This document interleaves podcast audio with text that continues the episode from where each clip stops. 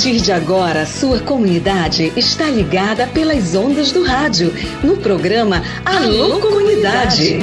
É com saúde alegria, sem corona, que você fica em casa sabendo que é melhor.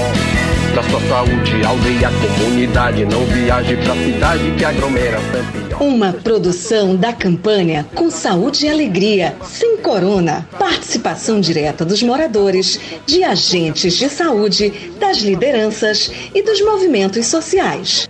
Informação de qualidade voltada para as comunidades e aldeias da região do Baixo Amazonas. Alô, comunidade! E aí, turma, tudo beleza? Boa tarde, boa tarde, boa tarde. Hoje é sexta-feira, sexta-feira, 3 de fevereiro de 2023. Começando aqui o nosso encontro, o nosso programa Alô Comunidade, o programa da campanha Com Saúde e Alegria Sem Corona. Recadinho pra galera, hoje o programa tá gravado, viu, pessoal? As mensagens que chegaram mais cedo a gente vai atender aqui. Se você mandou mensagem de voz, a gente vai colocar no ar também. Tá tudo certo? Tudo beleza então? Então bora começar o nosso programa de hoje. Até as duas e meia da tarde, o programa da campanha Com Saúde e Alegria Sem Corona é uma iniciativa do projeto Saúde e Alegria. Alô, comunidade! Combatendo a Covid-19. Pela saúde, pela vida. E eu já começo recebendo as mensagens da galera, você que mandou mensagem via WhatsApp pro número do Alô Comunidade, a gente registra aqui. O pessoal mandou uma notícia aqui, deixa eu ver o que que é. Começou ontem, dia 2 de fevereiro, na aldeia Araçazal, o encontro e oficina de artesanato com as mulheres artesãs Kumaruara. Mulheres indígenas Kumaruara estão reunidas na aldeia Araçazal, é, participando ou dando oficinas de artesanato. Também junto a essas mulheres estão artesãos de outros povos. Serão três dias de oficina: dia 2, que foi ontem, hoje, dia 3 e amanhã, dia 4 de fevereiro. Valorizar nossas artesãs é valorizar nossa cultura. Nossos artesanatos também são nossas identidades. Surara, viva as mulheres indígenas Kumaruara. Quem mandou pra gente, cara? Bacana. É, sigam a nossa organização representativa no CITA, Mulheres Indígenas do Baixo Tapajós. Legal. Acompanhe a nossa luta e o movimento indígena do Baixo Tapajós.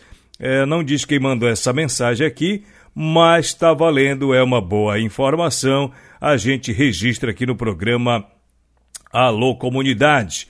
Meu amigo Michel mandou mensagem de voz. Ouça aí o que, que o Michel mandou dizer. Olá, meu amigo Raik. Eu sou o Michel. Manda alô pro meu amigo Rosivaldo, lá no Bacuri Grande, pra Dona Lúcia, lá no Tucumã, e pra todos os ouvintes da Vila Brasil. Obrigado, Michel, pela sua participação, pela sua audiência, pessoal aí de Vila Brasil. Aquele abraço, obrigado pela companhia, tudo de bom. É isso, né, pessoal? O programa é nosso, o programa é da campanha Com Saúde e Alegria Sem Corona, programa das comunidades para as comunidades, aqui nas ondas do rádio com seu amigo Raik Pereira. Meu amigo Manuel Edivaldo, presidente da Cosper, tem recado. Atenção, galera das, da Cosper, tem recado para vocês. Já já a gente passa as informações. Uma informação aqui que eu tenho da Agência Brasil, essa notícia é legal. É sobre vacina da dengue. A Comissão Técnica Nacional em Biossegurança aprovou esta semana a segurança na vacina contra a dengue da empresa Takeda Pharma. De acordo com a Lei Geral de Biossegurança, cabe à comissão avaliar a segurança ao meio ambiente, a animais e humanos de produtos e tecnologias que contenham organismos geneticamente modificados. A aprovação aconteceu após dois anos de discussão e, durante a análise, a comissão encomendou estudos que demonstraram a segurança do produto no Brasil, onde há maior prevalência do mosquito Aedes aegypti, que é o mosquito que transmite a dengue. Após a apresentação dos resultados, a comissão concluiu sobre a biossegurança e determinou que sejam monitorados os efeitos do uso da vacina no país. De acordo ainda com a comissão, as análises de eficácia e uso da vacina agora serão feitas pela Agência Nacional de Vigilância Sanitária, a Anvisa. Portanto, a Comissão Técnica Nacional em Biossegurança aprova a biossegurança de vacina contra a dengue. Legal, né, cara? Obrigado aí pelas informações que a gente teve acesso aqui no programa Alô Comunidades.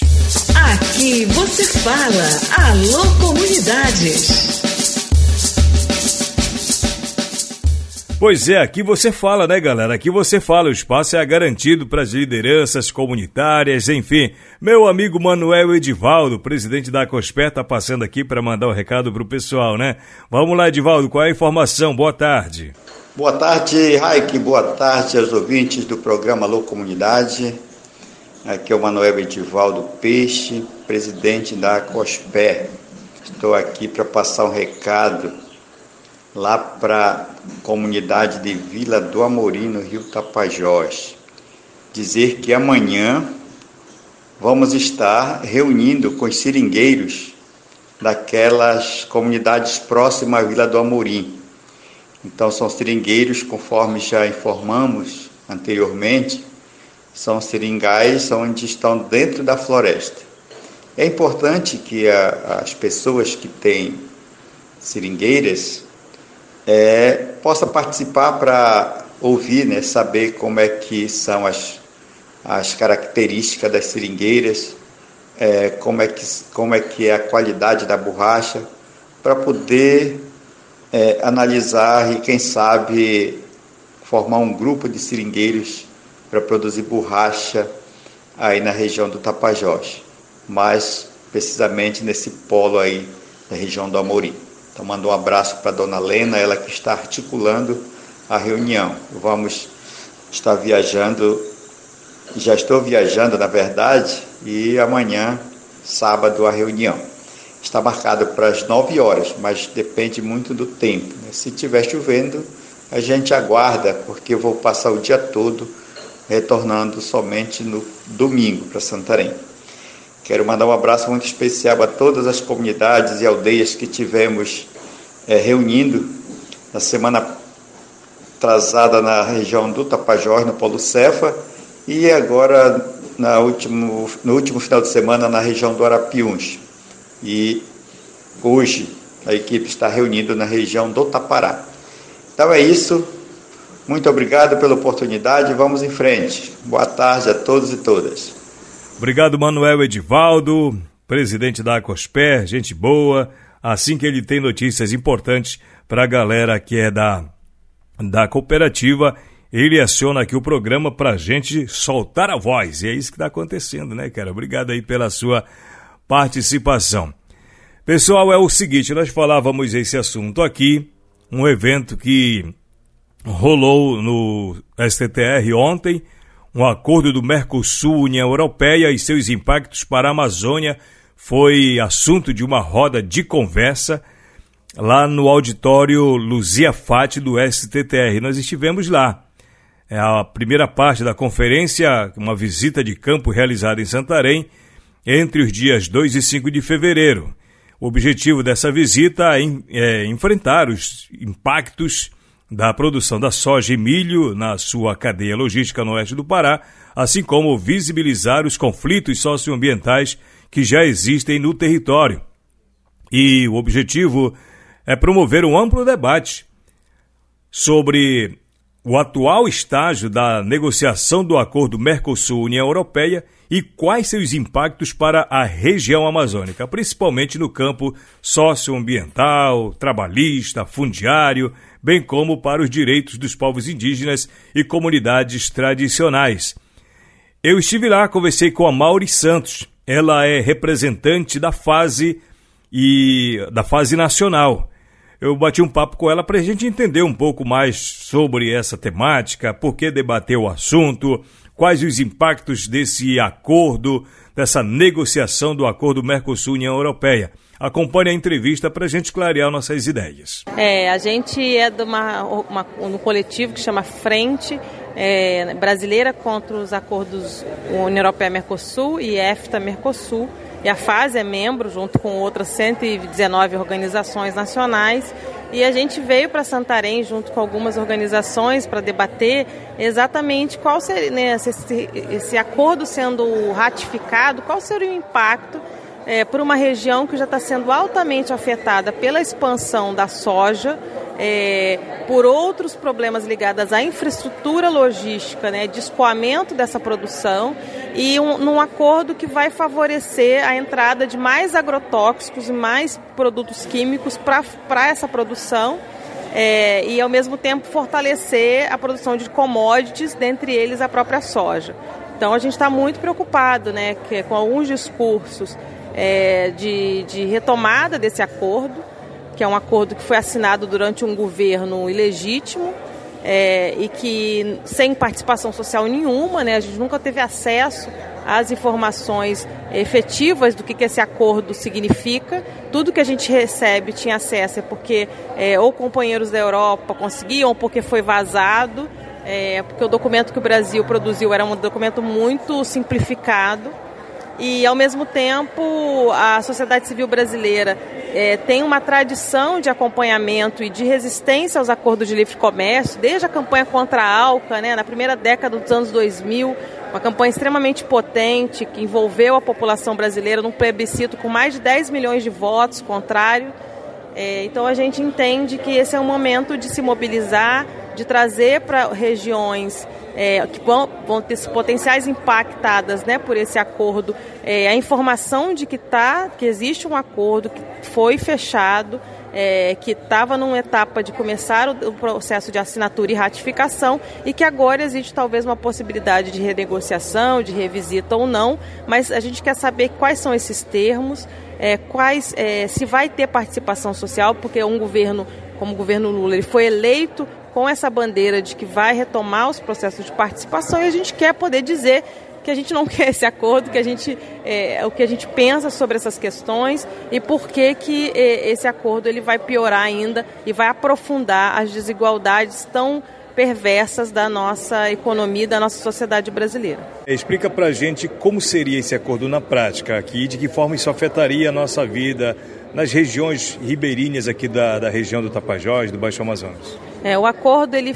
da forma como ele está nesse momento, ele tem uma série de, é, é, de zerar alíquotas de comércio, né, de exportação e importação entre países membros é, da União Europeia e do Mercosul, em vários setores, que vão desde bens, pode ser carros, é, bens de consumo, etc., outros bens de consumo, até bens agrícolas, que aí entram os países do Mercosul, né, é, numa, numa relação extremamente desigual, no qual o, os países do Mercosul eles vão exportar produtos matéria-prima, enquanto eles vão importar produtos industrializados de maior valor agregado. A gente Já fala... é o que está acontecendo na prática. Manda soja, a matéria bruta e importa o material já industrializado. Exatamente. Então a gente fala que ele vai reforçar um modelo que já é um modelo desigual, é um modelo que aprofunda os problemas e os impactos socioambientais nos países do Mercosul e, e com isso você reforça e expande esse modelo sem possibilidade de você contestar e construir um outro modelo muito mais compatível com a necessidade de enfrentamento da desigualdade, é, com a necessidade de você pensar um, um, um enfrentamento das mudanças climáticas, dos grandes problemas ambientais ambientais que a gente vive e ao mesmo tempo de industrialização, de reforço de setores econômicos que poderiam ser beneficiados se você não tivesse acordos que reforçam essa ideia do, do sul continuar sendo a fazenda e o, oferecer os recursos naturais para o norte. Maurício, só para explicar para a nossa audiência em relação à consequência de um acordo firmado sem a participação efetiva das organizações sociais, da comunidade é, ribeirinha, ou seja, quando o processo todo é discutido lá em cima, como a gente usa, sem a participação aqui da base, qual é o risco disso tudo na prática? É, o risco é você aprofundar os problemas que a gente está vivendo. Por exemplo, a gente está aqui em Santarém, que é uma região de expansão da soja né, que já tem um, um processo consolidado de produção, é, no qual você tem o, o, agrotóxico, a pulverização, que já impacta o dia a dia da população. das crianças na escola, é, do, do, dos moradores da cidade, de, dos produtores agrícolas e agricultores familiares que têm con sido contaminados a sua produção é, familiar por conta da, dos agrotóxicos. E esse acordo ele vai liberalizar é, a compra, a venda, né, do caso da Europa, para os países do Mercosul, de vários agrotóxicos extremamente de alto risco. Inclusive, muitos deles que são banidos da União, de países da União Europeia e que vão continuar sendo vendidos ou aumentar é, a sua venda para esses países do Mercosul. Então, isso no, no, é, é, é, uma coisa que impacta o dia a dia da população. Por outro lado, você tem outros produtos, o próprio minério de ferro, que ele prevê já, desde a primeira ratificação, ele já prevê cair a alíquota e uma. E uma e até sete anos ele zerar a alíquota é, do setor, o que também a gente já tem todos os impactos socioambientais da mineração, você vai favorecer um setor com esse acordo que vai piorar e expandir ainda mais essa produção. Além da indústria da carne e da cana-de-açúcar, porque ele aumenta, só para vocês terem uma ideia, a cota de carne bovina nesse acordo está previsto um aumento de 50% da cota de carne bovina para os países do Mercosul. O que, que isso implica também de mais pecuária na região? É, e, e, tudo que tem a relação com os vetores do desmatamento, da grilagem de terra e uma série de outras coisas. Certo. Aqui em Santarém acaba de ocorrer essa, essa mesa de, essa roda de conversa. Quais foram as entidades que vieram para Santarém e de que forma cada um contribuiu com sua, as eh, suas opiniões, as suas visões? É, você tem membros dessa frente né, que atuam mais do, do ponto de vista nacional, seja na área é, é, de, do trabalho, no mundo do trabalho, de compras governamentais, dos serviços, é, da discussão mesmo do, do, do, impacto desse acordo para a própria soberania alimentar e nutricional. É, e você tem também com alguns convidados de fora, da Alemanha que, e da Espanha, que vem é, já se mobilizando há muitos anos também dentro de uma rede birregional de acompanhamento do acordo e que também estão aqui na região é, e que participaram da nossa roda de conversa. A partir daqui, qual é o próximo passo? Então, a gente vai conhecer melhor né, algumas realidades daqui da região, conversar com outras organizações. É, e em Brasília, na segunda e na terça, a gente vai realizar a conferência internacional é, sobre é, esses temas né, relacionados ao acordo, no qual vão participar não só organizações da sociedade civil brasileira, mas também parlamentares do Mercosul e do, é, do Brasil, obviamente, e parlamentares é, eurodeputados né, do Parlamento Europeu que vão participar de forma remota, assim como também representantes do Executivo do governo federal brasileiro. Tá aí, portanto, o programa Alô Comunidade debatendo assuntos importantes. A roda de conversa rolou ontem, como eu já disse, lá na sede do STR, no auditório Luzia Fati. Acordo Mercosul-União Europeia e seus impactos para a Amazônia.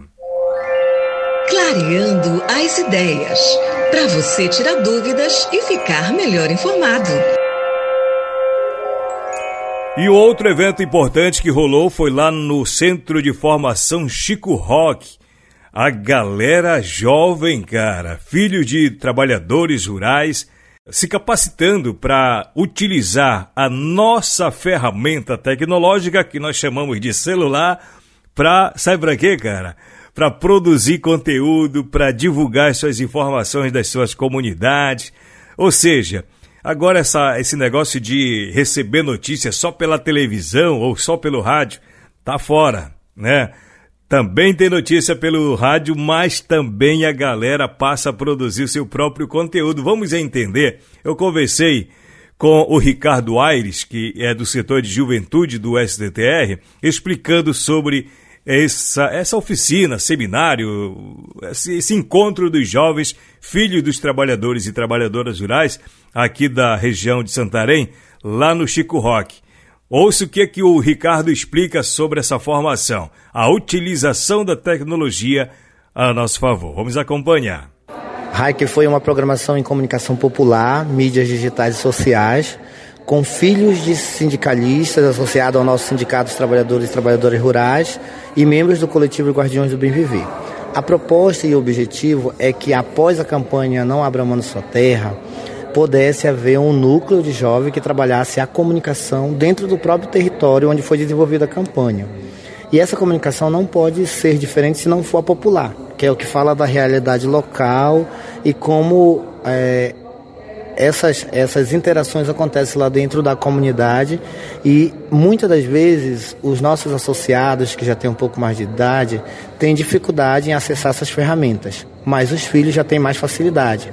Então, usando o aparelho celular, esse jovem pode ajudar lá na delegacia sindical, na associação, criar vídeos, reportar notícias da sua comunidade para outros lugares além de, de fato, promover uma rede de comunicação específica dentro do território, onde os jovens possam dialogar por meio de um, do celular com outros jovens de um grupo, ou de um canal, ou de um podcast, com outros jovens do seu próprio território e também possam ajudar as delegacias, as associações a criarem, por exemplo, as suas logomarcas, né, a fim de, de ir melhorando essa comunicação, essa interação, essa comunicação, essa, essa identidade visual que as comunidades têm e também proporcionar que essas comunidades divulguem para o mundo por meio da fotografia, do vídeo, enfim, da elaboração de cards e apresentando a cultura que tem, né? Que hoje a gente sabe que as mídias sociais têm alcançado um grande alcance a partir desses mecanismos de vídeo e foto. O pano de fundo principal é a defesa do território e a manutenção da cultura do povo, né? Isso. A defesa está sempre presente porque a gente pode provar por meio da fotografia, do vídeo, da produção textual também, que é contar essas narrativas que os nossos antepassados trazem consigo e a gente não deixar é, morrer, né? E fazer essa defesa, esse enfrentamento de dizer que a nossa cultura tem importância, de que ela é especial e que ela também possa disputar com as outras grandes informações que estão para além do território, mas que o território, nesse sentido, também se faz parte de um mundo que é muito maior. E a defesa, o jovem passa a entender que estar no território é tão importante como estar em outros espaços. Ele passa a defender com mais zelo e com mais sentimento de pertencimento. Bacana, esse, esse protagonismo é fundamental para o jovem hoje, né? E como é que está o trabalho do Guardiões? Você tem uma ligação direta, né, com as comunidades aí. Como é que está a luta para esse ano de 2023? Considerando que no passado teve uma campanha muito forte para defender a, a, terra em favor das próprias comunidades. Como é que está essa atividade? Os guardiões eles têm se articulado e esse ano é um ano desafiador, porque a proposta é que nós construamos de novo uma grande manifestação, como foi a Romaria do Bem Viver, e essas formações com esses filhos de nossos sindicalistas, com outros jovens que estão no território, a ideia é ampliar a articulação do coletivo, por isso o coletivo se faz parceiro junto do sindicato para que essa rede só cresça, onde esses jovens serão também os articuladores e mobilizadores nas suas comunidades para uma futura ação que o coletivo venha a desenvolver dentro do território. É bom quando a juventude faz esse trabalho, né, um empoderamento juvenil é, para que as pessoas tenham essa sensibilidade de divulgar, de produzir aquilo que é notícia nas comunidades.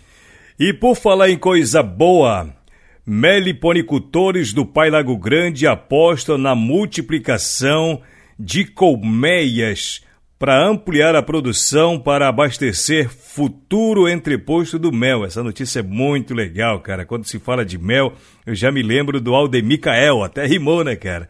É, com o avanço da construção da agroindústria do mel, do ecocentro da sociobiodiversidade, os meliponicultores seguem se preparando para a inauguração do espaço que vai comercializar o produto em um espaço referência um dos grandes desafios é organizar um sistema de produção que viabilize a comercialização do mel de abelha nativa no mercado formal de maneira compatível com as características culturais, ambientais e logísticas da região, visando aumentar a capacidade de produção e ampliar as coletas. Os produtores recebem assistência técnica regular com orientações e infraestruturas adequadas ao manejo conforme os padrões da vigilância.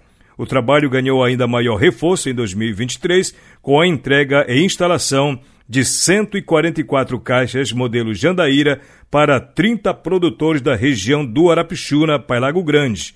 Foram beneficiados com as distribuições meliponicultores de Carariacá, Laranjal, Dourado, Vila Amazonas e Guajará.